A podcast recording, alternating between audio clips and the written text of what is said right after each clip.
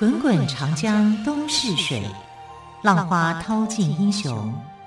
是非成败转头空。古今多少事，都付笑谈中。陪你说历史，汪培制作主持。Hello，亲爱的朋友们，晚安！我是汪培，又见面喽。欢迎朋友们再次收听台北广播电台《陪你说历史》节目，我是主持人汪培，还有我的语坛来宾于远炫老师。老师好，主持人好，听众朋友大家好。好，老师，我们今天连续两集谈到了摩羯座的一些典故哦，跟一些我们有点熟又有点陌生，但是非常的好奇的一些神。对哦，我就觉得。希腊罗马神话真的是一个非常有趣的一个神话，我们看到了不只是神性，还看到了人性哦，对，非常的特别，爱恨贪嗔痴。我觉得在我心目中，神仙应该都是完美无瑕的。我们看到了很多的人性也在其中，哎，对，因为呃，中国的神啊，就是道德的神啊，就是道德观念是很强的。啊，但是希腊神话里面的神呢，道德观没有那么强，他是人性观很强啊，因为他的这个创始的一个一开始啊，就跟呃中国的这个故事啊是不一样的啊，所以我们看到说，希腊神话里面是先有一个自然状态啊，就是所谓的混沌。好，我们叫 chaos，他们叫卡罗斯。那卡罗斯是一个混沌体啊。那这个混沌体里面在变化生出啊初始的这个这个神出来，所以是这个世界的产生是先有神再有人。哦，先有神，先有神再有人，而这个神而且还很多。好，所以后来必须神要不断不断的生出许多的神出来啊，原因也在这里哈，因为每个地方都需要啊神来做守护，所以希腊神话啊，它是跟人家不一样的。但希腊这个名词，我们现在知道希腊现在是一个国家，对不对？可是，在希腊神话的那段时期里面，希腊根本没有国家，嗯哼，它是一个城邦。啊，很多的城邦，像什么雅典啊、斯巴达啦，或什么，是很多城邦去联盟的。嗯、他们没有一个国家叫做希腊国，所以希腊这个字在过去啊，它只代表一个，好像我们讲的胡人，嗯哼，啊，或者是怎么样？这胡，你说胡人底下有匈奴、鲜卑、氐羌羯啊，嗯哼，类似像这样的一个概念。啊，所以他们以前是没有国家这样的一个概念的，那就是一个通称而已。希腊像是一个一般的那种集合名词，是这样。那底下有很多的城邦，那这些城邦的人，他们所流传下来的这些的故事，哈，后来被罗马人给吸收。所以我们说希腊罗马神话，希腊神话跟罗马神话基本上一样，嗯哼，故事没变，主角也没变，但是什么变了？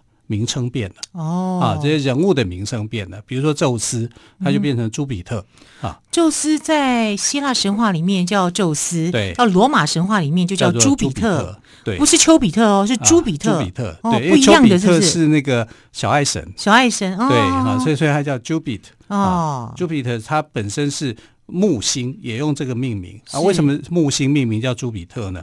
因为木星是九大行星里面最大的，嗯哼，啊，过去叫九大行星嘛，我们现在少了一个，啊，就叫八大行星嘛，哈，那九大行星时期呢，木星是最大颗的一颗，啊，最大颗一颗，所以他们就用最大的神，啊，来来象征，啊，那金星呢？金星是 Venus 维纳斯，维纳斯呢就是爱神，啊，他在希腊名称叫阿佛罗代替，是，然后在这个呃罗马神话叫维纳斯，嗯哼，啊，维纳斯很亮。好，所以有时候我们在皎洁的月光之下，还可以看到的星星就是金星。嗯，那金星在中国来讲，另外一个含义叫紫微星。紫微，哎，紫微斗数那个紫微星，哦、对，好，所以你看啊、哦，它是最亮的一颗星。嗯、那最亮的一颗星给谁呢？给爱神。我觉得这个好有意思哦。嗯、你看，其他神话，或者说我们对这些星座哈，或星星的命名啊，都有他的一些想法。对，我觉得这个想法是。蛮奇妙的，哈，蛮有趣的。那、嗯、我们前两集我们都在讲到这个潘恩啊，还有他的父亲赫米斯，赫米斯，赫米斯，这才带他的祖父宙斯都有聊到。那我们现在要来讲啊，就是说潘恩的另外一个好朋友，好跟他感情很好。啊，对，上次我们讲到一半还没讲完，对不对？对对对，就是戴奥尼索斯，酒神，对，酒神戴奥尼索斯。对对对，那戴奥尼索斯的这个他其实哦。一开始还不是希腊的神明，它是埃及的神明啊。呃，埃及的神明，埃及的信仰哦，慢慢传到了这个希腊以后，希腊人很喜欢这个故事啊，就把它重新做了一个改变。就他就突然之间就变成希腊神明的故事，希腊神话里面的故事了哈。但它的前身呢，它是这个从埃及过来的，嗯哼，就好像我们这个佛教里面不是有一个这个托塔啊。呃有一个天王叫做韦陀，啊，护法天王叫韦陀。那韦陀也是从这个印度教传过来的。哦，于老师，这一点我非常的抱歉，因为我大概《鹿鼎记》看太多了。你讲韦陀，我想到韦头陀。韦头陀，对啊，差一个字不一样，差一个字不一样。对对对，我受金庸影响太深了。啊，韦陀是一个。就是呃，佛教里面的一个护法的一个尊者啊、嗯哦。那你看，这也是相相关于是这样的啦。所以戴奥尼索斯在希腊神话里面，他地位变得特殊，非常非常的特殊。因为呃，这个希腊神话应该是十二个大神。啊，以十二当一个基准，哎，这个其实是呃有意思的啊。像你研究这个儿童文学里面，可能就知道说，哎，十二如果出现一个第十三的话，对，它有一个特殊的一个含义。对，对，像戴奥尼索斯就是也有类似这样的一个作用，嗯、因为它是从别的信仰转移到希腊神话的这个信仰里面的哈、嗯，这个这这个派支里面的。那它的产生在希腊神话的故事产生啊，是非常非常奇特的。因为你看哦，你知道宙斯也会生小孩，宙斯的第一个小孩从他的头上生出来的。宙斯的第一个小孩是从宙斯自己的头上生出来的，而不是他的伴侣生出来的。不是从头上生出来的，很奇特吧？太神奇了！那个、他的他的这个头上生出来的小孩是谁呢？啊，就是另外另外一个很智慧之神，智慧之神、嗯、叫做雅典娜。啊，雅典娜！对，而且一出来的时候就头戴头盔，手里拿着盾牌，还跑去。一出生当 baby 的时候就手上拿着盾牌，他没有当 baby，他一出生就是一个大人了吗？对，哇！啊，将为什么会这样子啊？将来有机会哈，一定有机会，我们再来谈到说这个呃雅典娜的一个出生的传奇故事。嗯、那这个戴奥尼索斯出生也是一个传奇的故事，嗯、但你知道跟宙斯有关联的故事都跟女生有关联。为什么宙斯很花心吗？他非常花心，非常非常的花心，要花心到他不知道有多少个伴侣。他原配只有一个啊、嗯，那就是呃希拉啊或者赫拉，原配只有一个啊。但是呢，他的莫名其妙的小三啊，反正一直排一直排，连他自己都搞不清楚他有多少个。啊，所以他有神人啊，他的生出来的孩子有当神的，有当人的啊，人就在英雄嘛啊，就是冲刺在各种人世间或者在神界。可是宙斯哈为什么要这样做呢？因为他要巩固他的权力。哦，所以他就不断的想办法去生小孩，因为初始的原始的世界，神的世界里面还没那么多嘛，啊，就变成是这个样子。嗯、当然，这是我帮他找一个借口啦，啊，反正他就是花心嘛，在我们来看就你怎么花心大萝卜啊？那他这个花心大萝卜呢？他在当神的时候，他只要是因为那时候人间哦，女生很少啊，不多。啊，那他所以他看上的女生都是人间的绝色美女。嗯，然后有一次在一个城邦里面，希腊的城邦里面看到一个美女，哈，叫做呃，有很多翻译方法，哈，一个一个翻译法叫做塞莫勒，塞莫勒，对对，或者叫色莫勒，啊，那色莫勒另外一个翻译名称叫呃色美丽，啊，那我觉得色美丽好像听起来怪怪的，不够美丽的样子哈，哎，塞莫勒，塞莫勒，对对对，比较美丽，对，那塞莫勒是一个。啊，人见人爱的一个公主、嗯、啊，宙斯也爱啊，他很爱她。以后呢，他就化妆成为这个凡人男子，当然就是英俊潇洒的那一型啊，去接近她，去诱拐她，这样子。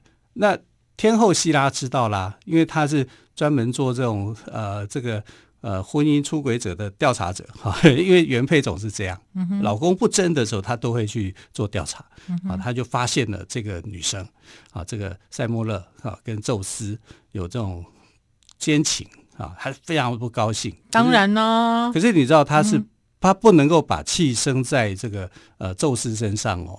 为什么？因为宙斯是权威者，他不能跟他吵架吗？他不能，他不行，宙斯。跟他之间的渊源又不一样、嗯、啊，就是他没有办法做那种决定。在希腊神话里面呢，权威者就是宙斯，嗯、宙斯想怎样，想胡作非为就是这样。啊，他是绝对的一个权力者。那绝对的一个权力者，你不能够去惩罚他，但他惩罚你的小三总可以吧？嗯、啊，所以他的这些宙斯的情人，所以我说神仙跟人一样，女人何苦为难女人？唉对不对？是啊，但是他无能为力啊。是啊，所以希腊人的观念里面想法是这样：神的世界、人的世界都是一样的。好，其实神就是人性的化身嘛。啊，希腊人觉得，呃，这些希腊神话的神很可爱，是因为人性的可爱。嗯，啊，他们，但是神又比人又早出生，对啊，早有嘛，早发早出现的哈。那我们以以后也会谈到说，哎，人类在希腊神话里面到到底何时出现的，又受到一个什么样的一个试探？嗯哼。那我们现在讲这个，呃，希腊要怎么报报复塞莫勒就对了。对，对，他就你可以变化成为男人，我也可以变化成一个女人呐、啊，嗯、啊，他就化妆变化成为一个呃女人的模样，好、啊，凡间女子的模，凡间女子的模样去亲近这个塞莫勒，然后就跟塞莫勒讲说。哎呀，你知道那个人他到底是不是宙斯呢？他也许不是，他骗，搞不好是神棍骗你的啊！他就去诱惑他，就说：“哎，你一定要叫他现出真面目给你看，这样才会知道说他是不是宙斯，他是不是宙斯，是不是神？”啊！但是塞莫勒不知道的是哦，他不可以见到宙斯，他不知道有这个借条，就是说神仙不能用真面目。出现在凡人的面前，对，塞莫勒不知道，你没有那个，哦、你没有那个法力去承受见见到他的时候的那样的的感觉啊、他可能会被烧毁，他会灰飞烟灭，嗯就是这样。但是神跟神之间见面没有问题的啊，凡人跟神之间那是不行的，嗯、因为你承受不住他的光芒啊，他不知道有这样的一个法条。那怎么样才能够让这个呃宙斯现出真身呢？你去讲，塞莫勒去讲，他就会谢吗？不会，他为了要保护他，他也不会，嗯、对，对不对？啊，所以希拉就很坏，他就说你要让宙斯指着一条河去发誓，嗯哼，啊，这条河其实是被诅咒的河，嗯、就是你在这里发誓的话，这个誓言是有效的，哦、啊，就是你说什么话就要跟着你的这个发誓的话去做的，即便你是天神，你都不可以违背，嗯哼，啊，所以呢，呃，这个他就告诉他这个方法。然后塞莫勒就想要见到宙斯的真身真面，目哈，然后就叫宙斯哈指着这条河去发誓。那宙斯后来就被缠的没有办法，就对着这个河发誓了。合着发誓以后就说：“好吧，那你要什么样的东西我都可以给你。嗯”他说：“我要见你的真神。”糟糕了，宙斯反悔都来不及了，对啊，因为他已经发誓了。是哈，那就是因为这样的关系。那他不能够违背这个自然的一个法则啊。希腊神话里面其实有些是属于自然的法则的变化，嗯、是连神都没有办法违背的。对，那他只好现出他的真面目了。他真真因为宙斯已经发过誓了，他只能现出真面目。他只能现出真面目，嗯、但他真面目现出来的时候是很可怕的。他手持雷霆，然后手拿盾牌。啊，然后这个威猛的形象就出来。嗯，当然我相信塞莫勒是很乐意看到神的面貌的。对，啊，因为是那么样的威严，对，那么样让人觉得对呃敬畏。对，啊，可是那一瞬间他就开始燃烧了。你是说塞莫勒开始燃烧了吗？开始燃烧了，因为他承受不住他的光芒。嗯，啊，神性的那种光芒，他就开始燃烧，他燃烧就死了，他是凡人嘛，啊。所以，在这个呃燃烧的过程里面呢，这个天神宙斯就取了他一片的血肉。嗯、哼哼为什么？因为她怀孕了。嗯、哼她怀孕了。塞莫勒那时候是怀孕的。怀孕的。是。对。那怀孕以后呢，他就在他呃，宙斯就在他自己的大腿割下一个伤口，嗯、然后把那一块血肉填进去。填进去。因为他知道那块血肉是他的孩子的。对。啊，就是他跟塞莫勒的孩子。对，他保留了这样的一个血肉，嗯、然后把他给养大。到后来就把它分娩出来，所以你看哦，酒神戴奥尼索斯从哪里生出来的？从宙斯的大腿。大腿。对，哇，他从宙斯的大腿里面蹦出来的，嗯，啊，它是非常非常奇特的，对，啊、所以呃，希腊神话里面的那种生产的方式哦，不是说都是从妈妈一下要头啊，一下从腿啊，对，对啊，好，所以他从他的这个大腿里面生出来，嗯，啊，就变成了希腊神话里面的十二大神之外的第十三大神，嗯，酒神戴奥尼索斯，酒神戴奥尼索斯，好。好，我们听了于老师稍微讲了一下酒神戴奥尼索斯的一个出生经历，真的是非常的特别哦。原来是来自于父亲宙斯的腿哦、对，而且还跟他的这段爱情是有关的。对，而且他妈妈这样不幸过世，我就整整个个过程让让人家觉得。也有点难过了哦，就为了看到自己心爱的人是不是真正的天神，嗯、就这样子过世了。当然，这个希拉也很厉害，用了计谋哦。这整个过程就是一个感觉是一个推理剧 哦，非常的让人家也觉得很压抑。好，这个神话故事的奇奇妙就在这里。我们休息一下，再请于远炫老师来跟听众朋友们分享喽。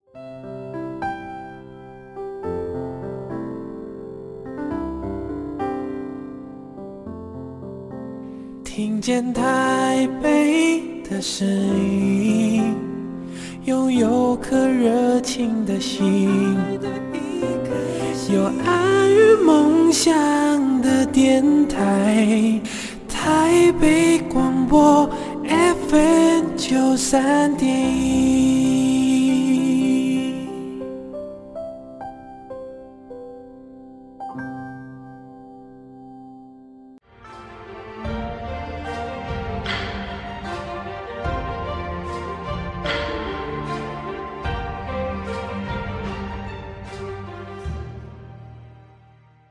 这里是台北广播电台，我是汪培，再次为朋友们邀请到历史专栏作家于远炫老师，老师好，主持人好，听众朋友大家好，好，老师，我们刚刚已经聊到了戴奥尼索斯哈，那么非常特别的一个出生方式，我们先讲呃雅典娜，雅典娜是他从他的爸爸宙斯头部生出来，那么戴奥尼索斯是从他的爸爸腿部出生出生出来的。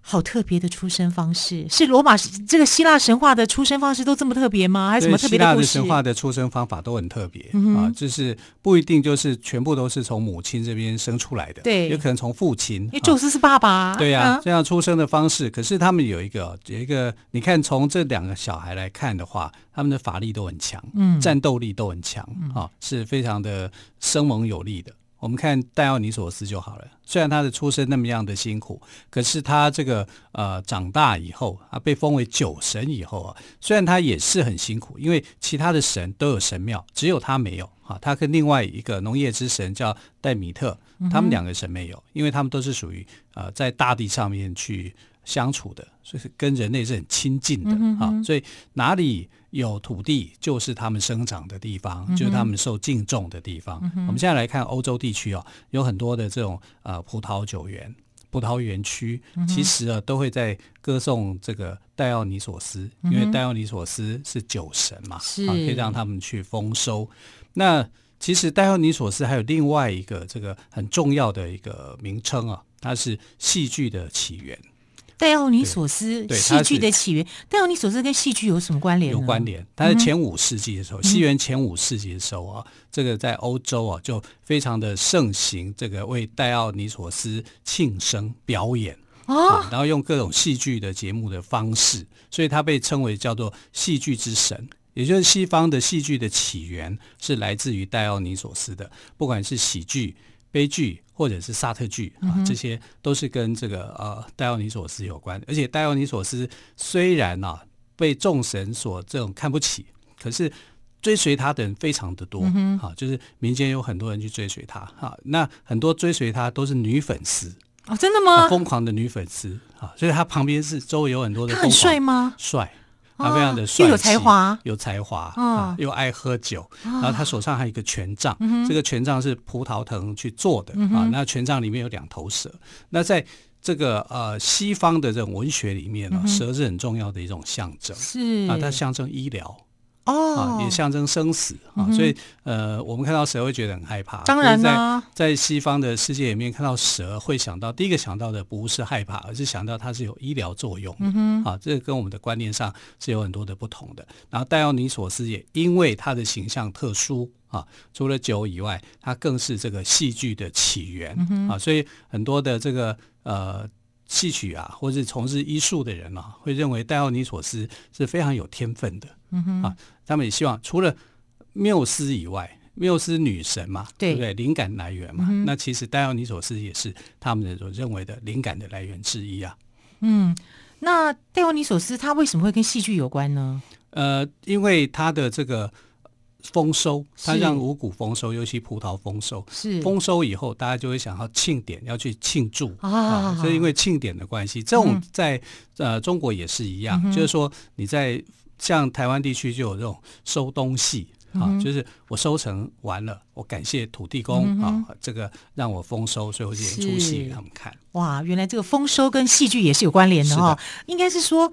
大地都很多事情都可以结合在一起，没错没错。好好，原来的戏剧之父真正的是戴奥尼索斯，所以戏剧节也由此产生。对，好，非常感谢岳远炫老师，也因为时间的关系，汪培要跟朋友们说再见喽。还有更多精彩的神话故事，我们就留待下次再说。谢谢于老师，谢谢。谢谢。